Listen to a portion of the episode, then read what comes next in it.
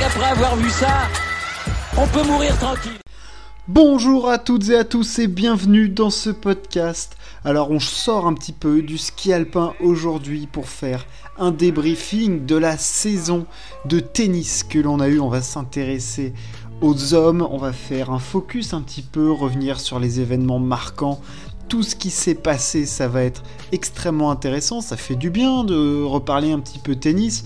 Alors certains joueurs sont un petit peu revenus ces derniers temps. On a vu notamment Rafa qui a fait son retour euh, du côté d'Abu Dhabi euh, pour faire quelques matchs d'exhibition mais on a surtout pu se poser et apprendre un petit peu plus de recul sur cette saison assez incroyable, mine de rien, que l'on a vécu. Alors, au-delà hein, des circonstances covidesques et, autres, euh, et autre chose, euh, voilà, on a eu des performances assez incroyables, on a eu des éclosions, bref beaucoup, beaucoup de choses à dire. Et on rentre tout de suite dans le vif du sujet. Alors, comment va s'articuler ce petit podcast euh, Autour de trois grands axes. Il va y avoir un petit top et flop au début, donc euh, voilà, j'argumenterai un petit peu, c'est histoire d'avoir un petit peu d'ambiance générale. Ensuite, on va essayer de trouver le match de la saison, celui qui nous a fait rêver. Bien sûr, il y aura des mentions, hein, je vais pas juste balancer un match et puis dire bah, c'était celui-là qu'il fallait regarder, tout le reste était mauvais. Euh, voilà, c'est le match en tout cas euh, qui m'a fait vibrer, qui nous a fait vibrer, qui a voilà, procuré des émotions assez folles. Et enfin, j'élirai le joueur de la saison. Le suspense n'est pas immense. Euh, le top et flop, bien sûr, ça va permettre de, de rebalayer un petit peu ce que l'on a vu, ce qui nous ont un petit peu déçus. Alors en top absolu, évidemment, Novak Djokovic. Comment ne pas mettre en top la saison de Novak Djokovic? 4 grands chelems, 4 finales, euh, 3 titres, un petit Masters 1000, enfin non, le mec est, est sidérant et je trouve que d'année en année, il se gère de mieux en mieux, son programme est parfait, quand il arrive sur un tournoi, il est prêt. Alors mentalement à la fin de saison, évidemment qu'il est un petit peu fatigué, qu'il est sur les rotules, que l'on voit, mais la qualité tennistique produite par Novak Djokovic est simplement hallucinante. Je n'ai jamais vu un joueur manier aussi bien toutes les armes du tennis. C'est absolument sensationnel ce que réalise Novak Djokovic tactiquement, techniquement, mais c'est la perfection absolue. C'est-à-dire que à chaque fois sur le coup, il est bien placé, il trouve la bonne zone, sa technique en coup droit reverse est parfait. Au service, il a une arme de destruction massive avec une précision terrible. À la volée, c'est un excellent joueur. Il sait manier l'amorti quand il le faut pour casser le rythme. Enfin, et cette saison, ça a vraiment été un clinique parce que on l'a vu sur toutes les surfaces. Être performant, et arriver à être performant quand il le fallait, quoi. C'est ça qui était impressionnant. Et sur dur, sur terre battue, euh, sur gazon, enfin, il a été sensationnel et c'est peut-être la meilleure saison de sa carrière. Alors, il y a moins de titres qu'en 2011 ou 2015, mais je l'ai trouvé encore, encore plus fort parce que Waouh, parce qu'il a plus, il a 34 ans, mine de rien, quand même. Alors maintenant, on dit oui, 34 ans, ça, il a 34 balais. Je veux dire, les nanars qui se tapent en face, Zverev, Medvedev, Tsitsipas, tout ça, ça a 22, 23 ans, 25 ans. Ça cavale. Ça cavale de fou. Et lui, il est là, physiquement, il est au top. Tactiquement, il est plus fort, techniquement aussi. Enfin, le mec, c'est une matrix absolue du, tennis, quoi. Enfin, c'est une équation insoluble. Alors certains ont réussi à la résoudre cette saison, et on va évidemment en parler de, de, ces énergumènes. Mais voilà, Djokovic fait une saison sensationnelle. C'est un joueur sensationnel. Le débat du GOAT, je le laisse euh, à d'autres. Mais voilà, en tout cas, sur cette saison, ça a été fantastique de le regarder jouer. Il a, voilà, je, je prenais plaisir à regarder ces matchs parce que c'était parfait. Voilà, c'était parfait. Euh, pas de faille et tout. Non, franchement, du grand, grand tennis. Alors évidemment, comment ne pas mettre en top aussi la saison de Danil Medvedev, numéro 2 mondial, qui a été exceptionnel, qui aurait même pu, à l'issue de quelques résultats un peu plus favorables, chipper cette place de numéro 1 mondial au Serbe. Danil Medvedev a été incroyable. Euh, un titre en Grand Chelem, comment ne pas. voilà, il, a enfin eu ce Graal, obtenu ce Graal. Qui plus est en battant Djokovic, qui jouait le match le plus important de son histoire et de sa carrière à l'US Open. Il lui a collé 3-7. Dans un peu une revanche de l'Open d'Australie où il était passé à côté, il y en a eu une de chaque. Bon, et Medvedev a été, excellent. Sur dur, c'est pour moi le meilleur joueur de la saison sur dur. Euh, voilà, il allait chercher les Masters 1000 quand il fallait. Il a assumé son statut quand Djokovic n'était pas là. Dans les grands chelems sur dur, il fait deux finales. Donc ouais, Medvedev a été incroyable. Et puis, je vais parler un petit peu de son jeu, au-delà des, résultats même, parce qu'il est numéro 2 mondial, un grand chelem, du Masters 1000, euh, finale au Masters, bon, il la perd face à Zverev, mais bon, il a été, franchement, je l'ai trouvé incroyable, et là où j'ai trouvé une vraie progression chez Medvedev, c'est au-delà dans son jeu, où il a vraiment maintenant cette euh, intention au service de faire mal première comme deuxième, voilà, ça c'est une vraie évolution quand même, et c'est, je pense aussi, une petite révolution dans le tennis, parce qu'on voit que de plus en plus de joueurs se mettent à faire ça. On voit notamment Zverev faire ça, Tsitsipas peut faire des grosses deuxièmes. Enfin, il y a, voilà, il apporte quelque chose. Donc petite révolution, c'est assez fort. Et voilà, en revers, il est encore plus incroyable. En défense, il est fou. Il arrive à faire voilà des coups maintenant, je trouve. Je trouve qu'on voit de plus en plus de coups incroyables de Daniel Medvedev qu'avant. Ça prouve aussi que le mec est dans sa zone. Euh, voilà, il se sent tellement qu'il va tenter des coups plus durs. Franchement, euh, Medvedev, voilà, il a pris une autre dimension et quand il arrive sur un cours, c'est lui le patron et il le montre à l'autre joueur. Et franchement, ouais, il fait tellement plaisir, Daniel Medvedev. Il fait tellement plaisir. Alors, oui, il est complètement barré, il est complètement starbé dans sa tête. Ils sont plusieurs. Mais euh, franchement, Daniel Medvedev, euh, numéro 2 mondial maintenant, et clairement, il va pouvoir jouer la place de numéro 1 mondial l'année prochaine parce que Djokovic aura énormément de points défendre sur les, résultats, sur les tournois importants et Medvedev peut aller en gagner et on voit que maintenant il s'investit sur tous les gros tournois, enfin son approche mentale change, alors il est toujours capable de débloquer à certains moments, mais globalement Daniel Medvedev c'est du très très lourd. Grosse saison du, russe.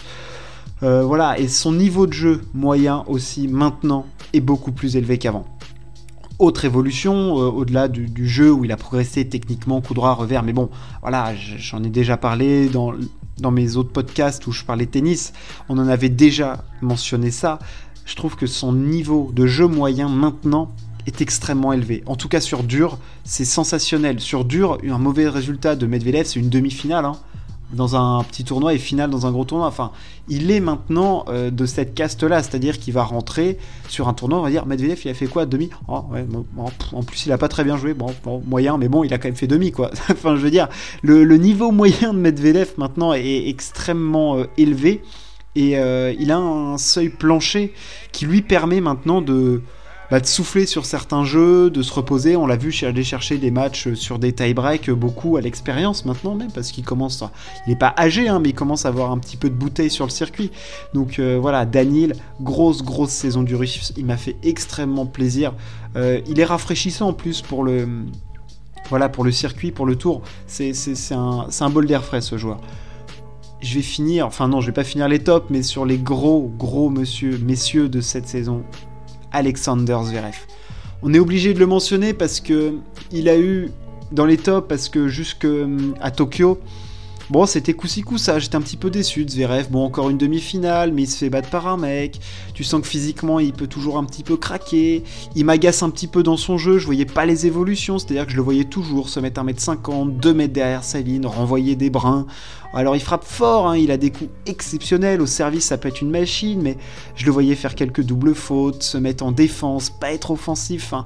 Vraiment le Zverev agaçant, quoi, qu'on n'a pas envie de voir sur un terrain de tennis, nous on veut le voir comme ce qu'il a fait face à Nadal à Madrid, c'est-à-dire mettre des sacoches à tout le monde et tu peux rien faire, quoi. Et ça, il l'a compris à partir du deuxième set à Tokyo face à Djokovic, c'est le tournant de la saison, c'est c'est pas un immense match, mais c'est le tournant de la saison pour lui, et c'est peut-être même le tournant de sa carrière. C'est peut-être à ce moment-là qu'il a compris ce qu'il pouvait être et ce qu'il devait être. C'est-à-dire un futur numéro 1 mondial, un futur vainqueur de. un, futur multiple vainqueur de Grand Chelem, Alexander Zverev. C'est ça qui doit être.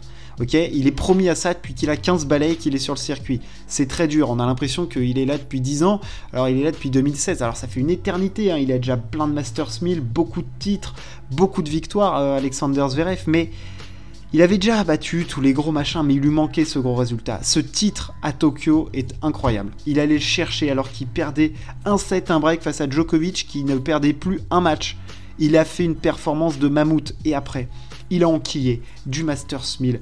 Il est allé chercher son Masters alors que il a eu une grosse désillusion à l'US Open euh, en, demi face à Djokovic dans un match qu'il doit pas perdre parce que oui, pour moi aussi, Zverev, je pense que ça y est, il a passé le cap mental parce qu'il a encore perdu des matchs qu'il euh, ne devait pas perdre, ou au moins qu'il n'aurait pas dû perdre dans ces conditions-là. C'est-à-dire que pour moi, le match à l'Open d'Australie face à Djokovic, jamais il ne doit le perdre en 4-7. C'est, c'est pas un scandale, mais c'est, c'est à la limite de la faute professionnelle ce qu'il fait à ce moment-là Alexander Zverev. Et c'est là encore qui m'a agacé.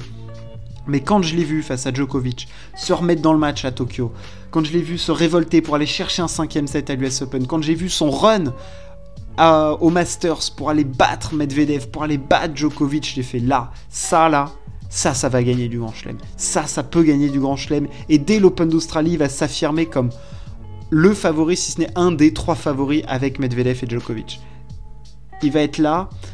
Euh, est-ce que je le mettrai favori de l'Open d'Australie? On aura l'occasion d'en discuter, mais évidemment qu'il va être dans le mix parce que ça y est, il a passé ce cap mental, je pense, au service. C'est une machine. À l'échange, il a compris qu'en agressant coup droit, revers, en long ligne, il pouvait couper les trajectoires.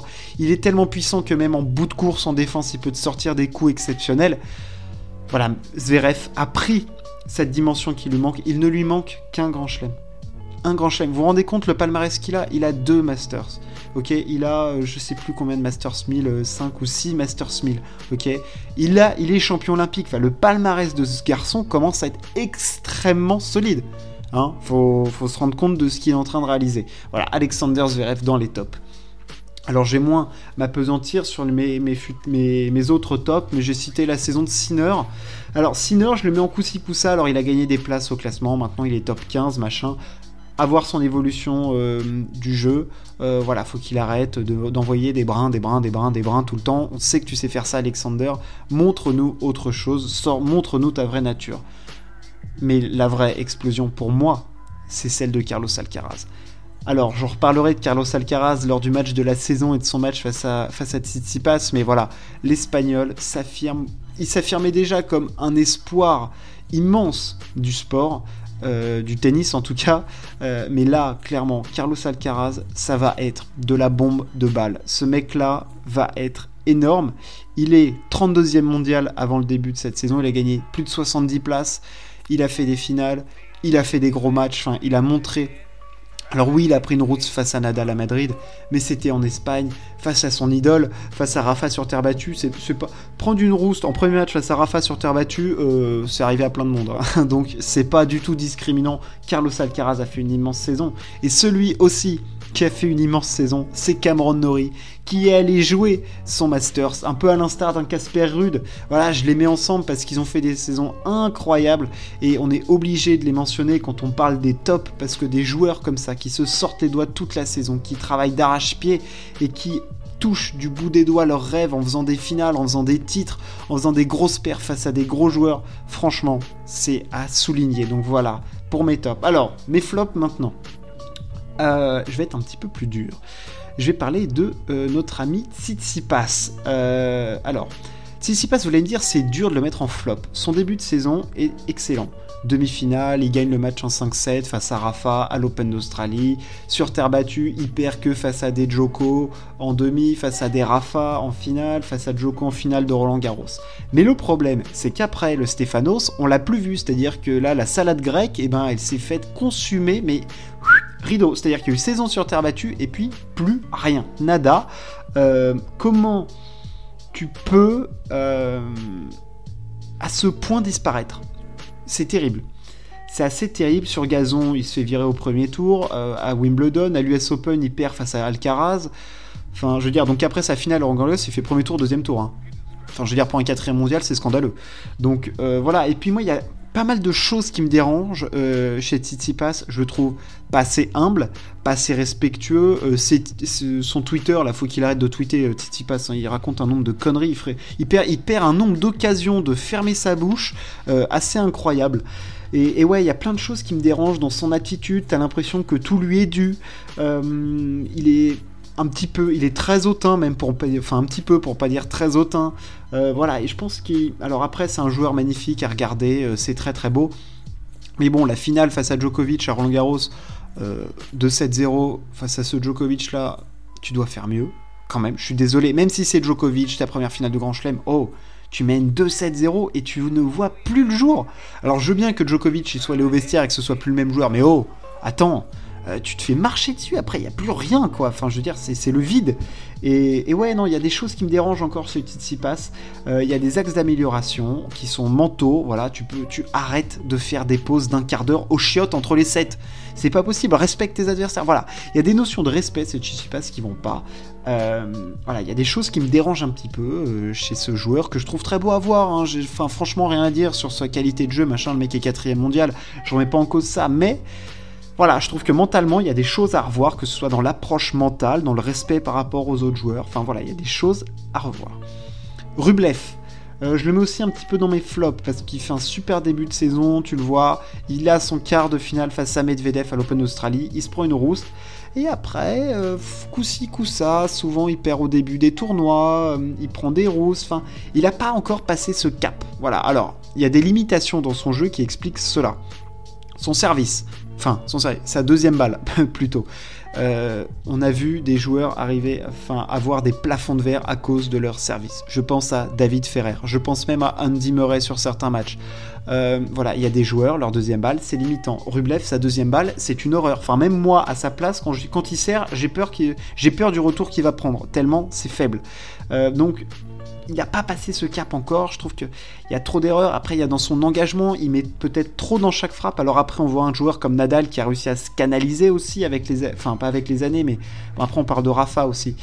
Donc il y a des, ouais, il y a des petites limites euh, chez Andrei Rublev, quoi. Euh, voilà, je sais pas trop quoi en penser. J'étais un petit peu déçu de sa saison. Quand je regardais le tournoi, je me disais, bon, allez, ça a peut-être été ce tournoi qui va le lancer. Et non. Ah, alors oui, il y a cette finale euh, en Masters 1000, c'est à, Cincinnati, je crois. Euh, voilà, il bat enfin Medvedev, mais bon, si tu t'arrêtes à une victoire face à Medvedev pour te satisfaire de sa saison, euh, non. Je pense que lui-même, sa saison ne doit pas le satisfaire, il doit lui manquer quelques, quelques petits trucs. Alors après, en flop, c'est un peu dur de les mettre, mais Rafa et Tim, bah alors Nadal, oui, il y a un Masters 1000, mais bon, il y a ce match face à, face à Djokovic. Euh, cette blessure au pied, ils sont blessés. Tim, il a jamais pu commencer sa saison, mais attention Tim, parce qu'on a vu que mentalement sa saison, elle avait mal démarré face à, notre ami Nick Kyrgios notamment. Enfin, ce match en 5-7 face à Kyrgios, qui finit par remporter, mais après il se fait éclater par, par Dimitrov. Voilà, ça c'est des petits flops que je mets parce que. Ah, c'est. Ouais, quand même, c'est des saisons où même Rafa avant, euh, c'est pas génial ici, mais il a été emmerdé par les blessures et sur terre battue, il a été peut-être un petit peu moins souverain que d'habitude. Et encore, voilà, et Tim, euh, bon voilà. Alors je ne mentionne pas Federer parce que je trouve que bon bah, si tu prends pas en compte le fait que ce soit Federer, tu mentionnes pas un mec qui fait 5 matchs dans la saison. Donc je ne mentionnerai pas Federer, même si je l'ai mentionné là, j'en parlerai pas dans la suite de ce podcast. Voilà pour les tops et les flops. On passe au match de l'année. Alors, on va commencer par des mentions. J'en ai déjà cité quelques-uns. Euh, je vais mélanger Grand Chelem et pas Grand Chelem. Euh, le Joko Zverev de l'US Open, parce que parce qu'il y a un truc immense, il y a une... De toute façon, cet US Open, il est pour moi dans les annales parce qu'il y a l'atmosphère autour de Djokovic où tu te rends compte que le mec est en train de réaliser une perf de mammouth, c'est-à-dire d'aller potentiellement faire le grand chelem euh, calendaire. Euh, il y a une pression de dingue. Zverev joue un tennis de rêve. On se dit que ça va être un match immense. Ils ont parfois joué leur meilleur tennis ensemble. C'est un match en 5-7 que Djokovic arrive à renverser. Où Zverev, je trouve, se plante un petit peu à certains moments. Mais il y a tout. Il y a la dramaturgie, il y a l'ambiance parce que tu es aux États-Unis. Euh, le match, en termes de qualité, c'est quand même du très très haut niveau de tennis. Donc il y a voilà, il y a tout un tas de choses qui font que... Et puis, enfin, je veux dire, ça a très très bien joué dans ce match. Hein. Enfin, je veux dire, devant ta télé, t'es comme un dingue devant ce match, c'est un truc de fou. Euh, en grand chelem encore, comment ne pas mentionner Roland Garros et le Casper Ruud face à Davidovic Fokina. Mais quel match de dingo Des balles de match dans tous les sens. Euh, les deux joueurs qui se livrent une guerre physique. C'est un match de terrien, ça. C'est des mecs qui, au service, t'envoient pas des brins, mais à l'échange, ça te gratte la balle. Ça va te trouver des angles. Et vas-y que je te fais des amortis, des coups, euh, qui passent à côté du filet. Les deux, ils nous ont régalé. C'était un spectacle de dingue. En plus, c'était sur un cours, c'était sur un cours annexe à Roland Garros. Donc tout le monde peut y aller. Enfin, truc de fou. Truc de fou ce match. Euh, re-regardez-le. Il faut voir ce match. Il fallait être devant sa télé pour. Euh, voilà, il faisait un temps pourri, euh, mais eux, ils ont envoyé du bois. C'était énorme.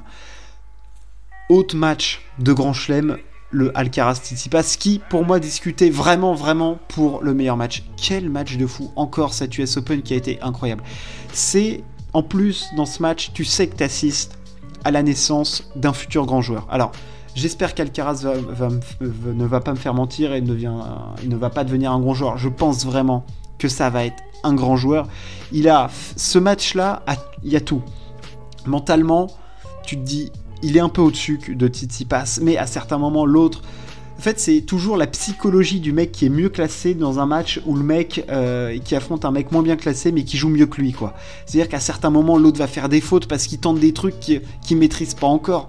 Mais les accélérations de revers d'Alcaraz sur ce match, mais quelle merveille Mais quelle merveille ce joueur de, de mental, de grinta. C'est vraiment le joueur espagnol qui va rien te lâcher. Il a une grinta de fou. Il s'est accroché il y a eu les pauses toilettes de Tsitsipas, mais rien n'a déboussolé. Carlos Alcaraz qui sort une prestation de dingo. Euh, ce jour-là, c'est le plus grand match de sa carrière pour l'instant et c'est un des matchs de la saison. C'est un des matchs phares de la saison. C'est incroyable le niveau de jeu de ce match et puis le public en fusion parce que parce que tu as quand même le numéro 4 mondial, tête de série 3 sur le tournoi, euh, qui affronte un tout jeune où tu sais que ça va être un choc et franchement, t'es pas déçu quand tu vois ce match. C'est un truc de. Mais de grand fou, quoi. C'est un truc de grand fou. C'est franchement, il y, avait tout dans ce match. Il y avait tout dans ce match. Euh, Pass qui nous a décidément fait voir des, matchs énormes parce que bah, tu as aussi euh, le match qu'il fait face à Rafa. Alors, je le mets derrière, le match face à Rafa, mais c'est clairement dans les 5 meilleurs de la saison. Hein. Euh, il remonte de 5-7, enfin de 2-7-0 à 5-7, mais le problème de ce match, c'est qu'ils ont jamais vraiment très très bien joué ensemble, à part dans ce set au tie-break où Nadal se viande un peu. Dans les deux premiers sets, Nadal éclate Tsitsipas. Et dans le dernier set, alors Nadal il refuse de perdre, mais tu sens qu'il est assez un petit peu plus dur au service. Euh, il était sur une série de sets gagnés énorme, Nadal.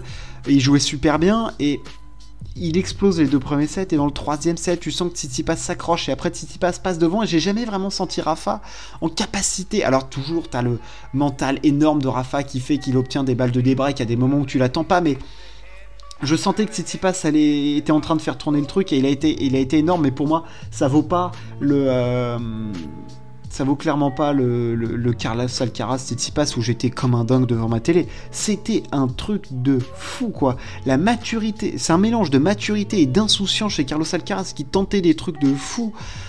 Franchement, dingo.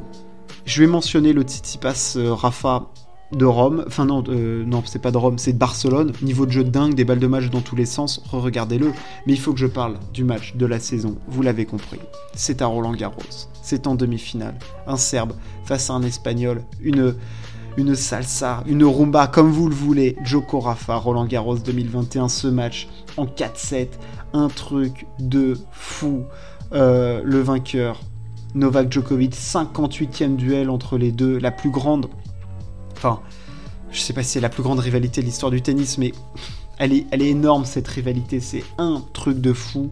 C'est Djokovic l'a dit, le plus grand match de sa carrière en Grand Chelem. Un niveau de jeu de dingo. C'est-à-dire que dans ce match, il y a tout parce que tu sais que avant ça, il y a un enjeu dans ce match, mais qui est monstrueux parce que à ce moment-là, euh, Djokovic il a que 18 grands chelems. Enfin que. il a 18 grands chelems, Rafa en a 20, euh, et Rafa il joue plutôt bien. Il est moins souverain que d'habitude sur terre battue.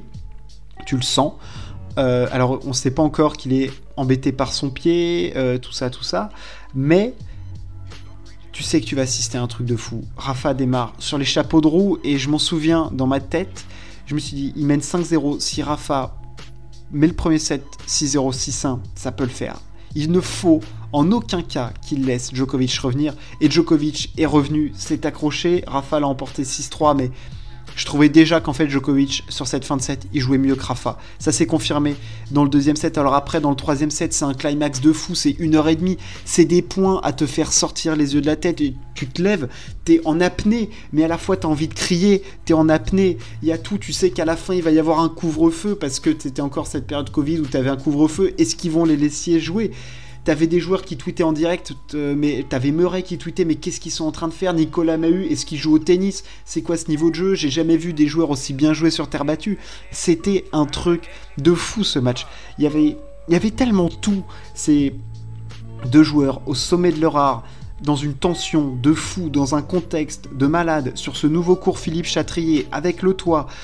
Rafa face à Joko, Rafa à Roland Garros, Joko en quête pour faire, pour gagner tous les grands chelems deux fois un niveau de jeu de dingue, et Joko qui fait craquer Rafa physiquement et mentalement aussi parce que ce troisième set, qui a des premières balles de, de set, c'est Rafa. Rafa, il rate une volée dans le tie-break, on n'en parle pas, mais il rate une volée qui jamais il doit rater, mais c'est parce qu'aussi c'est Djokovic en face et que physiquement c'est dur. Et Rafa, il craque. Il a craqué, le taureau était à terre à ce moment-là. Le Serbe a terrassé l'Espagnol. Dans ce match, c'était un climax de fou. C'était quelque chose de dingue. C'était deux ordinateurs qui jouaient sur le terrain. Euh, c'était des ressentis à chaud qu'on avait, mais même en re-regardant le match. Alors, en tant qu'immense fan de Rafa, ça me fait mal de revoir le match, mais je le re-regarde quand même souvent. Euh, c'était énorme. C'était énorme, et je pense que Djokovic a gagné ce match dans le premier set en ne prenant pas un 6-0 ou 6-1. Voilà, qui lui aurait fait, je sais pas si ça lui aurait fait mal à la tête, mais là le fait de se dire putain je suis remonté de 5-0 à 5-3, j'ai eu des balles de 5-4, je sens que je joue mieux que lui, sachant que il y a quelques mois il m'a mis une fessée 6-0, 6-2, 7-5, euh, voilà, ça aurait été dur. Là, s'il avait pris 6-1 encore dans le premier set, ça aurait été plus dur pour Joko qu'à 5-3 en sentant qu'il joue mieux que l'autre, clairement. Et Joko a été immense dans ce match, Rafa aussi, il fallait, c'était deux bah, c'était de, de Golgoth, de Colosse, de, gladiateur quoi sur le cours. C'est euh, dans l'histoire pour moi ce match il a une place spéciale parce que tu sais que par la suite Joko il prend une confiance dans après ce match de un truc de tu sais que Rafa quand il voilà en plus c'est pas que c'est la seule défaite de Rafa en Roland Garros mais je vais considérer que face à Soderling en 2009 tu sais qu'il est pété au genou voilà tu sais qu'il a un genou en moins en 2015, Rafa, il joue peut-être le plus mauvais tennis de sa carrière. Donc c'est pas que ces deux journaux l'ont pas battu. Mais tu peux pas mettre la victoire de Djokovic en 2020 au même niveau que celle de 2015. C'est-à-dire que 2015, euh, Djokovic, c'est pas qu'il bat pas Nadal. Il bat Nadal, mais il bat une bête blessée, quoi. Là, il bat Rafa à Roland. Et il le sait, Djokovic. D'ailleurs, il y avait qu'à voir la réaction qu'il a en 2021 par rapport en 2015, au-delà de la qualité du match qu'il joue. Il sait que là, il a accompli un truc de fou furieux. Il a battu Rafa à Roland Garros. Il l'a vraiment battu. Il allait le chercher ce match. Il l'a fait plier. Il l'a fait rompre. Enfin, franchement, j'en ai des frissons de ce match. C'était une émotion de, dingue. Et après, Joko s'était lancé vers, vers son run mythique de 2021. Voilà pour mon match de la saison. Je vais pouvoir ainsi élire mon tennisman de la saison et Bon, il n'y a pas de suspense, hein. j'ai même pas à faire 10 minutes. Novak Djokovic, j'en ai parlé lors de son top. Euh, trois grands chelems, un Masters 1000. Euh, j'ai jamais vu un joueur aussi bien maîtriser le tennis dans tous ses compartiments, dans les événements dans les moments importants. J'ai jamais vu ça. Voilà, c'est unique. Ce qu'il a fait, c'est un joueur unique. Et à voir comment il va aborder cette saison 2022. Je vais faire une preview de la saison 2022 je voulais clore cette saison 2021 avec vous. Merci de m'avoir écouté, Joko est le tennisman de la saison. Merci de m'avoir écouté. On se retrouve très très vite. Ciao, à plus.